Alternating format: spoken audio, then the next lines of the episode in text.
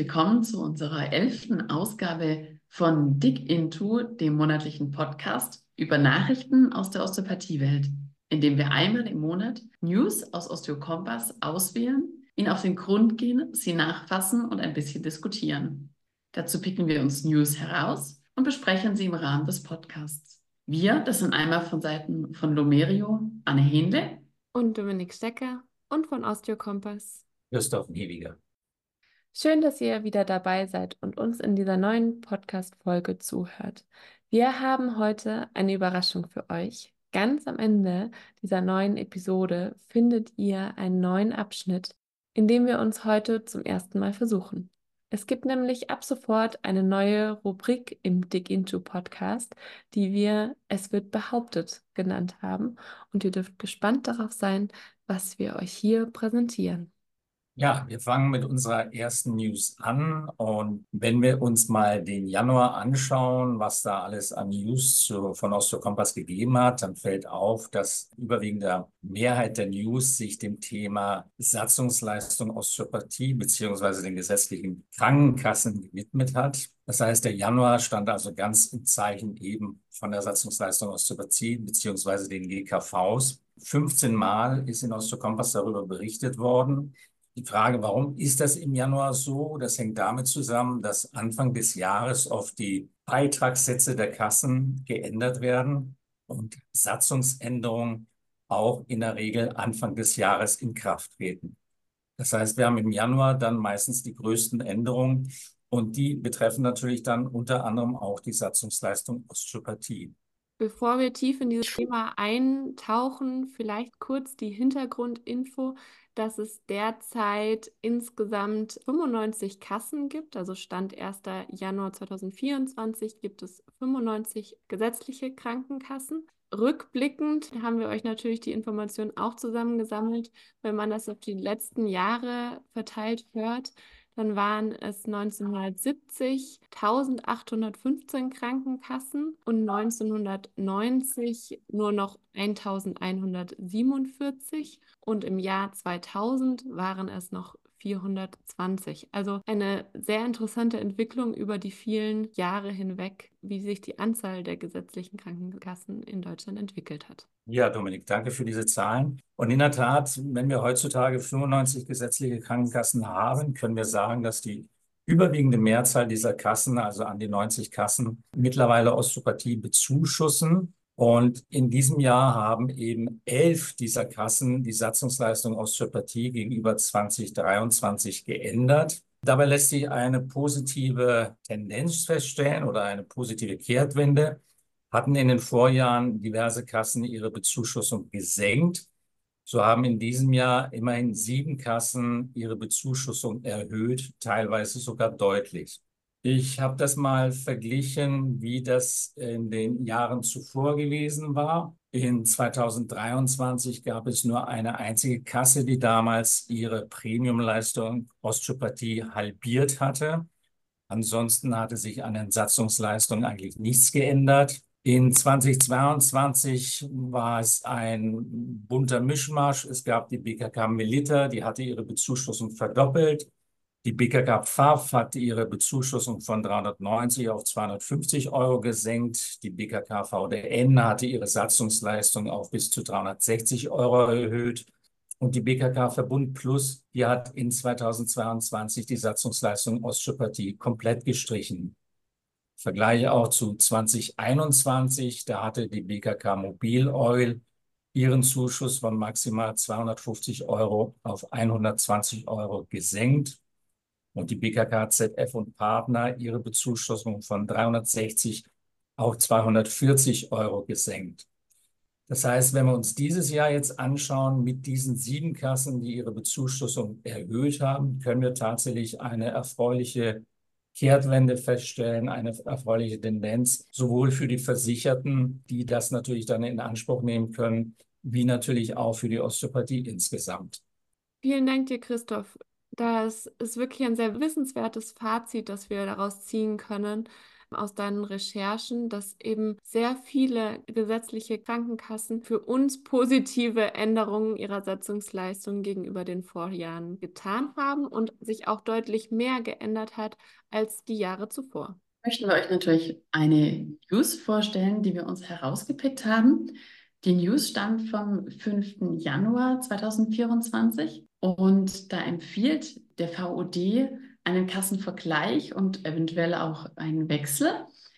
Also der Verband der Osteopathen Deutschland, VOD, weist auf mögliche Leistungsänderungen von den gesetzlichen Krankenkassen zu Jahresbeginn eben hin und empfiehlt daher einfach mal zu vergleichen und potenziell zu wechseln. Ich zitiere, da die Kosten für osteopathische Behandlungen als sogenannte freiwillige Satzungsleistungen bezuschusst werden, liegt es immer im Ermessen der jeweiligen Krankenkasse, wie hoch der Zuschuss ausfällt. Ein Vergleich und ein Kassenwechsel, der unbürokratisch möglich ist, kann schnell mehrere hundert Euro im Jahr ausmachen. Deshalb lohnt sich ein Blick auf die Krankenkassenliste des VOD. Das ist natürlich eine Aussage, dass man hier den Versicherten empfiehlt, die Kasse gegebenenfalls zu wechseln, weil die Satzungsleistung Osteopathie bei einer anderen Kasse vielleicht höher ist. Darüber wollen wir, darüber müssten wir eigentlich kurz reden. Denn die Frage ist, darf man, sollte man das wirklich davon abhängig machen, ob hier die Satzungsleistung Osteopathie bei einer Kasse höher ausfällt als die andere? Worum geht es eigentlich oder worauf muss ich achten, wenn ich eine Kasse wechseln will? Was sind so die verschiedenen Kriterien, auf die es dabei ankommt? Das ist eine sehr wichtige Frage und da sollte viel mehr als diese Satzungsleistung eine Rolle spielen. Denn die Krankenkasse ist natürlich für noch viel mehr zuständig, als äh, die Rechnungen der Osteopathinnen und Osteopathen zu bezahlen. Grundsätzlich gibt es offizielle Empfehlungen durch das Bundesgesundheitsministerium, die wir euch natürlich gerne rausgesucht haben und in diesem Zusammenhang hier präsentieren möchten. Da geht es zum einen darum zu überprüfen, welche speziellen Wahltarife eine Krankenkasse anbietet. Wahltarif heißt, ich habe als Versicherter die Wahl, ob ich eine Beitragsrückerstattung bei Leistungsfreiheit haben will oder mich lieber für eine Selbstbeteiligung im eigentlichen Sinne entscheide.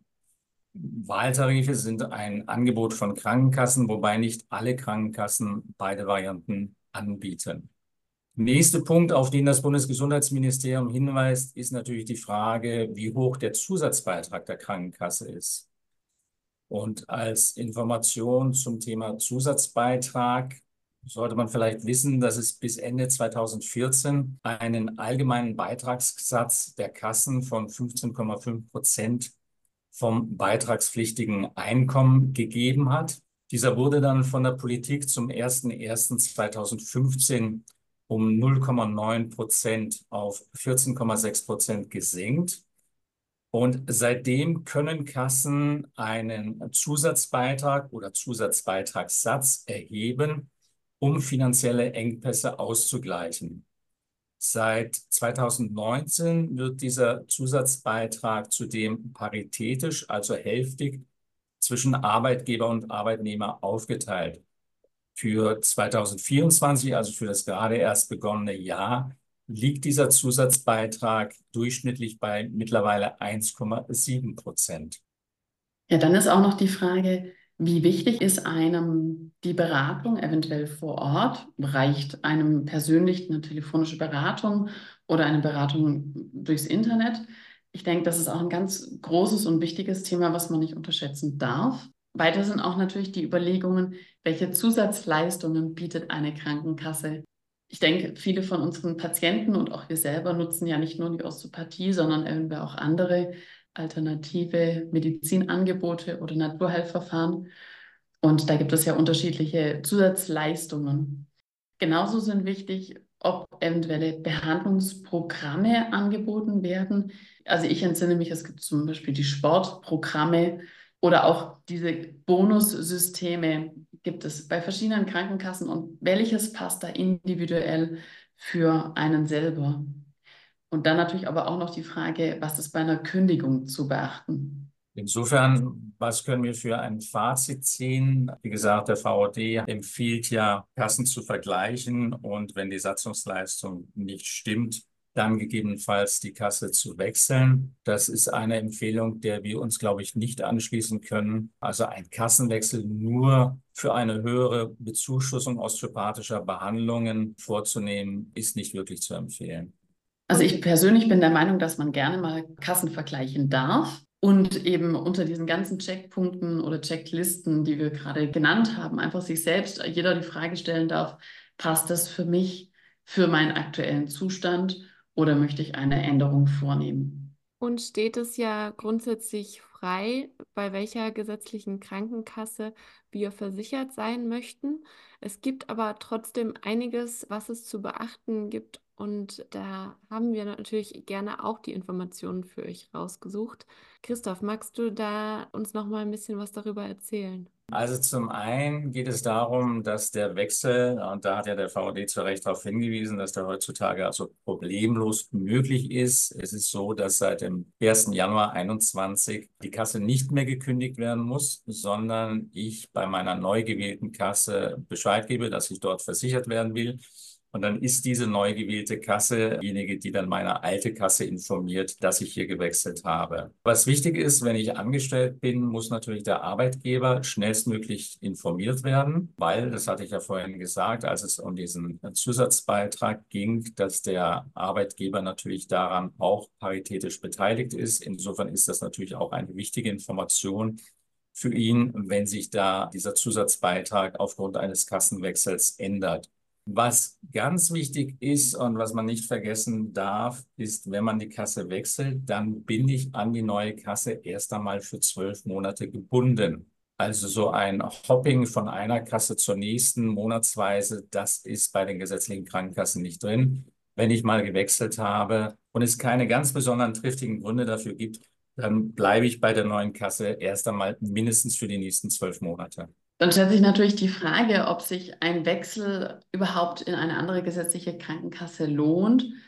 Und hier gibt es ja ganz viele Möglichkeiten, um jetzt auf die Wünsche und Bedürfnisse von Versicherten einzugehen. Daher haben wir ja vorher auch genannt, es gibt die ganzen Wahltarife, es gibt die Zusatzleistungen und die Bonusprogramme. Auch die Höhe von so einem Zusatzbeitragssatz von der Krankenkasse ist ein wichtiges Auswahlkriterium. Und da ist ganz, ganz wichtig, denke ich, dass jeder für sich einfach prüft, was einem persönlich gerade wichtig ist. Und vor der Entscheidung lohnt es sich, sich von unabhängigen Verbraucherorganisationen wie der Verbraucherzentrale oder der Stiftung Warentest beraten zu lassen. Ich denke, es gibt auch immer wieder im Internet verschiedene Internetseiten, wo man einfach mal Vergleiche ziehen kann. Sehr gut, Anne. Danke, ja. Osteopathie ist bei den gesetzlichen Krankenkassen eine sogenannte Zusatzleistung, eine sogenannte Satzungsleistung. Das heißt, es ist eine freiwillige Leistung, die diese Kassen anbieten.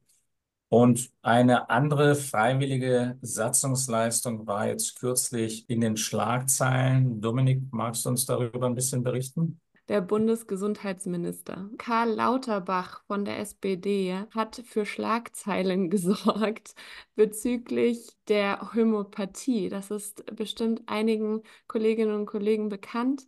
Anfang Januar, am 10.01., ne, wurden da die ersten Nachrichten verbreitet, dass Karl Lauterbach die Satzungsleistung Homöopathie und ähm, auch anthroposophische Leistungen von Krankenkassen streichen möchte. Lauterbachs Ministerium hat nämlich ein Empfehlungspapier an andere Ministerien verschickt, wo er Vorschläge macht, wie bei den gesetzlichen Krankenversicherungen gespart werden kann und sollte. Und in diesem Dokument heißt es, Leistungen, die keinen medizinisch belegbaren Nutzen haben, dürfen nicht aus Beitragsmitteln finanziert werden. Und weiter heißt es, aus diesem Grund werden wir die Möglichkeit der Krankenkassen in der Satzung auch homöopathische und anthroposophische Leistungen vorzusehen, streichen und damit unnötige Ausgaben der Krankenkassen vermeiden. Den Krankenkassen wird es jedoch möglich sein, private Zusatzversicherungen zu diesen Leistungen zu vermitteln. Uns ist, ist wichtig an dieser Stelle zu betonen, dass es sich hier im Moment nicht um die Osteopathie handelt, sondern eben nur um die homöopathischen und anthroposophischen Leistungen. und dass es derzeit immer noch ein Empfehlungspapier ist und es eine Erwägung ist und somit noch keine Entscheidung getroffen ist. Ja, danke, Dominik. Und trotzdem gibt es natürlich Parallelen zur Osteopathie. Wenn wir uns diese Begründung vom Gesundheitsminister Lauterbach anschauen, es geht um fehlende wissenschaftliche Evidenz zur Wirksamkeit. Das ist ein Kritikpunkt, mit dem sich auch die Osteopathie zu stellen hat. Die zweite Parallele ist, das hatte ich am Anfang gesagt, dass auch die Homöopathie eben eine Satzungsleistung diverser GKVs ist, also diverser gesetzlichen Krankenkassen. Und die dritte Parallele besteht darin, dass auch die Homöopathie letztendlich eine Methode ist, ein Verfahren ist und kein eigenständiger Beruf.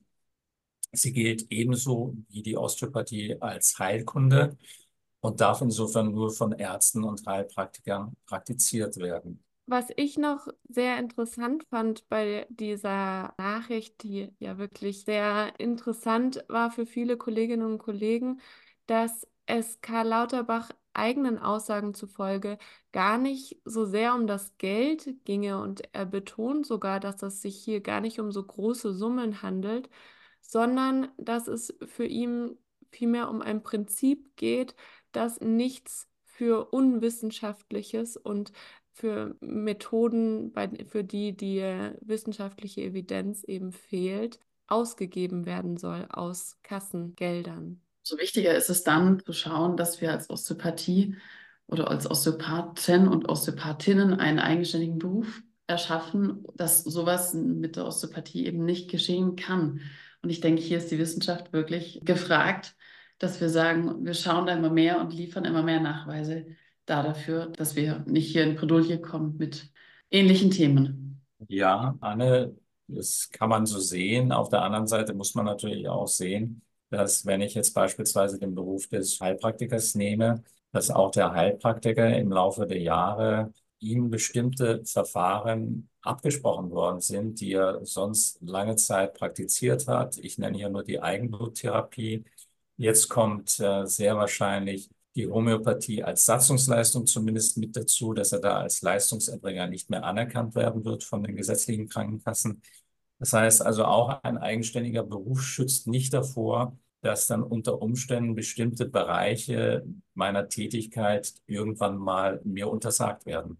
Was ich schon auffällig finde, ist, dass die Satzungsleistung, das haben wir in einer anderen Podcast-Episode schon mal angesprochen, dass das letztendlich eine freiwillige Zusatzleistung ist, die die Krankenkasse ihren Mitgliedern anbieten kann, um ja das, was die Mitglieder wünschen, um sie dort zu unterstützen, beziehungsweise sie dann natürlich auch in gewisser Weise zu locken und die Mitgliedschaft bei Ihnen als Krankenkasse besonders interessant zu machen. Und da finde ich es eigentlich ja sehr auffällig, dass von politischer Seite dort eben eine Vorgabe gemacht wird. Wie, wie steht ihr dazu? Grundsätzlich ist es natürlich Aufgabe der Politik, die Rahmenbedingungen festzulegen. Ob die allerdings dann so eng gefasst werden müssen, dass jetzt hier in diesem konkreten Fall dann der Bundesgesundheitsminister hergeht und sagt, ich will die Homöopathie als Satzungsleistung der Kassen streichen, das finde ich geht ein bisschen zu weit. Letztendlich ist das auch mit einer Leistung, die ja angefragt wird. Also ich meine, wenn diese Satzungsleistung Homöopathie von den Kassen angeboten wird, dann ist das ja nicht, weil die Kassen davon so überzeugt sind in erster Linie, sondern weil die Versicherten danach fragen. Die Versicherten da gern das Zuschuss haben wollen. Und dem jetzt einen Riegel vorschieben zu wollen, finde ich ein bisschen zu einschränkend. Ja, da geht es mir sehr ähnlich wie Christoph. Prinzipiell denke ich, wir müssten eigentlich ja unser Krankensystem dahingehend komplett verändern und zu sagen, okay, wir machen eine Grundversicherung, wo wir die Leistungen, die wirklich notwendig sind, drin haben und dann eventuell Zusatzleistungen überlegen, so wie ich das aus der Schweiz kenne, dass es einen Baustein gibt, den einfach jeder hat und man dann sagen kann, okay, ich möchte aber dieses und jenes ist mir wichtig und dann kann ich mich da eventuell noch hinzu versichern ist natürlich eine Option, aber da haben wir natürlich wieder das Problem, dass dann, wenn wir jetzt von der Osteopathie reden, dass die Osteopathie dann wieder ein Stück weit elitärer wird, dahingehend, dass sich das dann nur die leisten können, die dafür dann auch zahlen können. Und der große Pluspunkt dieser Satzungsleistung Osteopathie besteht ja gerade darin, dass es die gesetzlichen Krankenkassen ihren Versicherten ermöglichen, osteopathische Leistung in Anspruch zu nehmen und das auch anteilig ein Stück weit erstattet zu bekommen. Das ist ja letztendlich eine schöne Angelegenheit. Das heißt, einkommensunabhängig können Versicherte, wenn sie bei der richtigen Krankenkasse sind, dann nehme ich das Thema von vorhin nochmal auf, ähm, können sie eben diese osteopathischen Leistungen entsprechend bezuschusst bekommen. Genau darauf weist auch die Vorsitzende des Zentralvereins Homöopathische Ärzte bei der Sendung der Tagesschau hin. Michaela Geiger weist genau darauf hin, dass wenn es nicht Kassenleistung für jeden ist, dann ist es nicht mehr zugänglich für jeden und ist nicht Teil der Grundversorgung, wo sie sagt, dass dann man eben nicht allen Patientinnen und Patienten gerecht wird. Anne, du hast vorhin aber schon darauf hingewiesen, wie wichtig es ist, gerade wenn wir von solchen Nachrichten hören, wirklich viel Klarheit innerhalb der Osteopathie zu schaffen. Und genau darum geht es ja auch in unserem Dig Into Podcast. Wir möchten die Nachrichten der Osteopathiewelt zum Leben erwecken und starten in dieses neue Jahr mit einer neuen Idee und haben eine neue Rubrik ins Leben gerufen, Christoph, was dürfen wir bei Es wird behauptet erwarten? In dieser neuen Rubrik, mit der wir jetzt in dieser Folge starten und die wir unregelmäßig dann in den nächsten Podcast-Folgen dann präsentieren werden, geht es darum, dass es in der Osteopathie Behauptungen gibt, die teils Jahre, teils gar Jahrzehnte alt sind. Das heißt, die wurden irgendwann einmal aufgestellt und werden seitdem gern immer wiederholt ohne aber, dass sie mal hinterfragt werden, ob sie denn überhaupt stimmen oder immer noch stimmen. Und wir wollen deshalb solche Behauptungen zur Osteopathie vorstellen und gemeinsam der Frage nachgehen, ob diese denn überhaupt richtig sind, ob also stimmt, was da behauptet wird. Damit wollen wir eben heute anfangen. Und die erste Behauptung, über die wir reden wollen, ist ein Begriff und der lautet Wochenend-Crashkurs. Ja, der Begriff fällt gerne im Zusammenhang mit der staatlich nicht geregelten Osteopathieausbildung. Es heißt dann oft, dass weil es diese geregelte Ausbildung eben nicht gibt, können sich Therapierende über einen Wochenend-Crashkurs zum Osteopathen oder zur Osteopathin ausbilden lassen, was natürlich nichts mit seriöser Therapie, auch nicht im Sinne der Patientensicherheit zu tun hat. Die Frage, die sich uns stellt, ist nur, gibt es tatsächlich Fortbildungsanbieter, die ihren Teilnehmenden erklären, dass mit einem Wochenend-Crashkurs, den man bei ihnen besucht, man ausgebildeter Osteopath oder ausgebildete Osteopathin ist und Osteopathie praktizieren kann? Aus unserer Sicht natürlich eine rhetorische Frage. Das hoffen wir zumindest. Und sollte einer unserer Zuhörerinnen oder Zuhörer doch einen solchen Fortbildungsanbieter oder Kurs kennen, dann dürft ihr uns sehr gerne den Link schicken. Dann werden wir einen solchen Wahnsinnskurs in der nächsten Folge gerne fachlich auseinandernehmen. Wir sind also der festen Überzeugung, dass es einen solchen Fortbildungsanbieter und einen solchen Wochenend-Crash-Kurs tatsächlich nicht gibt. Und wollen auch euch kurz erläutern, warum es so etwas fachlich eigentlich gar nicht geben kann. Selbst wenn wir mal annehmen, man hätte die bestens vorgebildeten Teilnehmenden in einem solchen Wochenend-Crashkurs sitzen, die also die medizinischen Grundlagen, insbesondere die Anatomie und die Physiologie aus dem FF beherrschen, dann ist und bleibt die Osteopathie noch immer eine manuelle Medizin, die ein ganz eigenes Gedankengut hat. Osteopathisch zu arbeiten beinhaltet ein osteopathisches Denken und eine manuelle Untersuchung und Behandlung, die man ganz bestimmt nicht an einem Wochenende lernen kann. Dieses Umdenken und das Fingerspitzengefühl müssen wir verinnerlichen, üben und immer wieder reflektieren.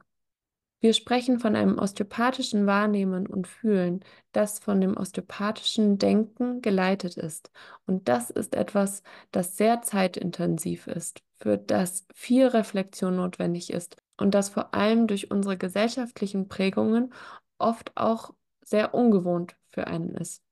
Bis ich meinen Händen vertrauen kann und osteopathisch anfange zu denken, dauert es also einige Zeit und ist ganz bestimmt nicht an einem Wochenende zu schaffen. Oder was meinst du, Anne?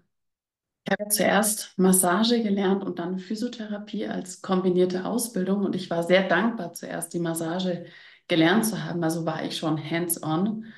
Und dennoch hat es nach diesen ganzen Ausbildungen, Osteopathie-Ausbildungen und unzähligen Fortbildungen und inzwischen auch einigen Jahren Berufserfahrung immer wieder braucht es Zeit, zum einen das Vertrauen, diesen Händen wirklich zu vertrauen und sie werden immer differenzierter in ihrer Wahrnehmung oder das Gehirn wird immer differenzierter in der Wahrnehmung. Und das passiert ja nicht allein nur in der Praxis, sondern auch durch eine ganz gezielte Anleitung in den Aus- und in den Fortbildungen. Gerade wenn ich Kurse gebe oder auch anderen Dozenten, Dozentinnen zuhöre, ist es ein ganz gezieltes Training, was das ausmacht. Und das geht nicht von heute auf morgen. Es gibt natürlich neben diesem fachlichen Grund auch rechtliche Gründe, die dagegen sprechen. Und das sind zum einen die rechtlichen Anforderungen an Therapierende, wenn sie Verfahren der Heilkunde anwenden. So sind laut BGH-Urteil Heilpraktikerinnen verpflichtet, sich eine ausreichende Sachkunde über die von ihnen angewendeten Behandlungsweisen einschließlich ihrer Risiken, vor allem die richtigen Techniken für deren gefahrenlose Anwendung anzueignen.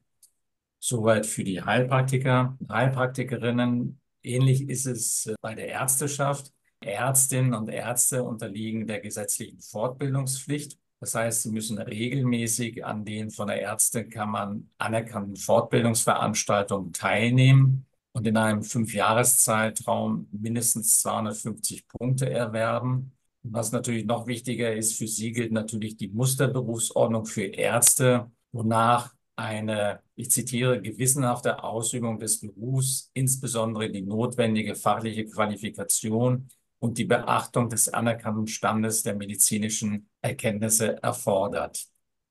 Last but not least ist es natürlich so, das haben wir auch schon etliche Male thematisiert, Osteopathie ist Heilkunde und insofern gilt hier das Heilpraktikergesetz.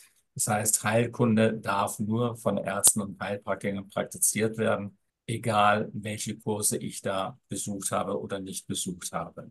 Es stellt sich an dieser Stelle aber die Frage, warum wird diese Behauptung, dass es Wochenend-Crashkurse zur Ausbildung zum Osteopathen oder zur Osteopathin geben soll, dennoch immer wieder wiederholt? Wir sehen verschiedene Gründe darin und würden uns auch freuen, von euch zu hören, dass ihr uns sowohl Kommentare hinterlasst als auch gerne E-Mails schreibt zu dem Thema und uns sonst wissen lasst, was ihr noch für Begründungen dahinter seht. Zum einen sehen wir, dass ähm, diese Behauptung oft von Kritikern genutzt wird, auch gerne eben in Artikeln, wie im vergangenen Jahr zum Beispiel auch in der Zeit und im Spektrum Ende des Jahres 2023. Diese Kritiker nutzen die äh, Wochenend-Crash-Kurse, um darauf hinzuweisen, dass es eine nicht staatlich geregelte Osteopathie ist und an dieser nicht staatlich geregelten Osteopathie Kritik anzuwenden. Und der Wochenend-Crash-Kurs, so sehen wir das, klingt natürlich marketingtechnisch sehr gut in der Anbringung dieser Kritik an der Osteopathie. Aber und das finde ich eigentlich sehr interessant zu wissen, dass es auch recht viele Osteopathinnen und Osteopathen gibt, die ebenso gerne diese Wochenend-Crash-Kurse betonen. Und solche nicht existierenden Kurse werden nämlich auch gerne als Argument aufgeführt, um damit die Forderung nach einem eigenständigen Beruf zu rechtfertigen in einem Berufsgesetz wäre, also sofern dieses Gesetz das auch umfasst, die Ausbildung ja dann auch gesetzlich geregelt und damit solche, um es nochmal zu betonen, nicht existierenden Kurse dann sowieso nicht möglich. Wir fassen also zusammen. Wochenend-Crash-Kurse in der Osteopathie, in denen man Osteopathie erlernen kann und vor denen daher im Sinne der Patientensicherheit und aus berufspolitischen Gründen gewarnt wird, gibt es unseres Wissens nach nicht. Sie machen also weder fachlich noch rechtlich wirklich Sinn. Dennoch wird das Argument sowohl von OsteopathenInnen als auch von KritikerInnen immer wieder angebracht. Das war unsere erste Folge unserer neuen Rubrik Es wird behauptet. Wir werden, wie gesagt, weitere Behauptungen in Zukunft vorstellen und diesen dann nachgehen. Soweit also der Begriff Wochenend-Crashkurs.